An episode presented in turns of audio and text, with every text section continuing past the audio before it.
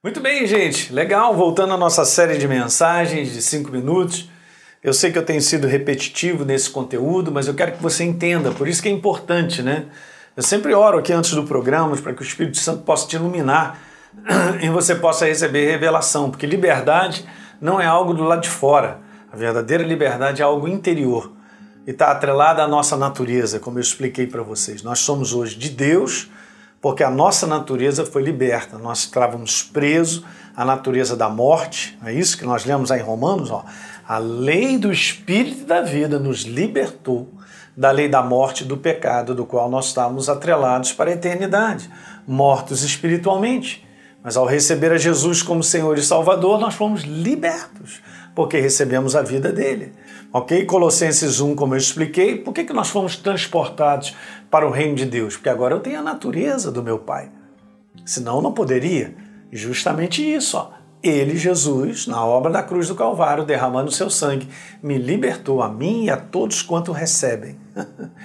Por fé, obviamente, do poder das trevas, que atrelava cada um de nós né, para a eternidade. Gálatas 5, para a liberdade, foi que Cristo nos libertou, comentei sobre isso. E eu falei que a fé é ter a visão, em enxergar por dentro, de dentro para fora que nós enxergamos a realidade libertadora da palavra de Deus. Então, eu fiz um comentário, eu vou hoje continuar sobre três coisas importantes. No último vídeo eu falei que a obra do Senhor Jesus não será libertadora, ela já foi, ela é. Porque há mais de dois mil anos que a humanidade, vamos falar dessa maneira, gente, no mundo do espírito, Jesus há mais de dois mil anos pagou o preço pela liberdade do mundo inteiro. O mundo só não é liberto que, primeiro, de repente nunca ouviu essa mensagem. Na obra de Jesus da cruz do Calvário, se bem que já está muito bem evangelizado. A segunda é que o homem tem que receber, ele tem que receber, ele tem que aceitar. Ele tem que abrir o coração para receber. Isso chama-se fé é o braço que estende. Mas Jesus já pagou, então não será uma obra que me colocará em liberdade, porque uma vez que eu me tornei nova criatura, eu já sou liberto. Eu sou liberto, eu não serei liberto. Eu sou liberto, eu fui liberto. Eu mantenho liberto, não é algo futuro, eu expliquei isso. É muito legal, porque o inferno quer te confundir com coisas do lado de fora, ok? Situações que pode te dizer, ah, você está preso, ah, você está assim, uma outra coisa importante, segunda declaração importante: tudo que o diabo faz é nos convencer que não somos livres pela obra da cruz. Então ele chega para mim, que eu sou uma nova criatura, e para você também, que é a igreja, e diz uma opção de coisa para nós acreditarmos nele e não na obra que Jesus fez. Porque ele está querendo que eu saia dessa dimensão do interior, de um entendimento de que eu fui liberto. Eu sou um homem livre.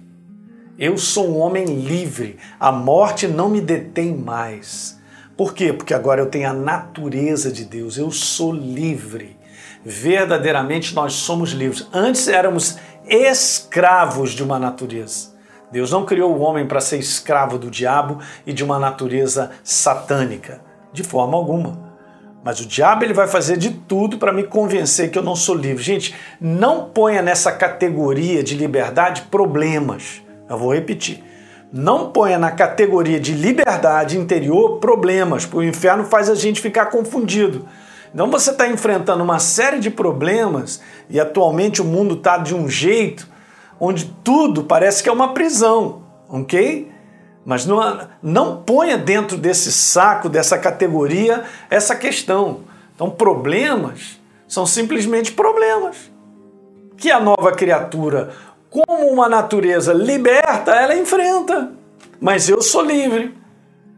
Então isso aqui, gente, é uma alegria muito grande, que se cada vez você medita mais, você medita de uma obra, de um lugar, de um posicionamento onde verdadeiramente você é livre. Até que a palavra de Deus, que o inferno não tem nada a ver conosco.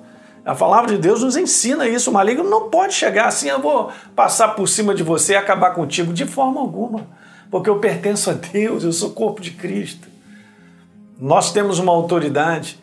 Então tome cuidado para o diabo não te convencer pelos problemas e pelas situações que você está vivendo de que nós somos pessoas escravas ou estamos no cativeiro, estamos presos.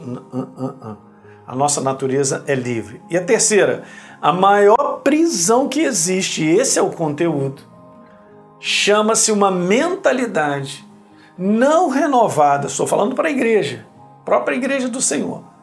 A maior prisão que existe chama-se uma mentalidade não renovada na herança e no direito da nova criatura.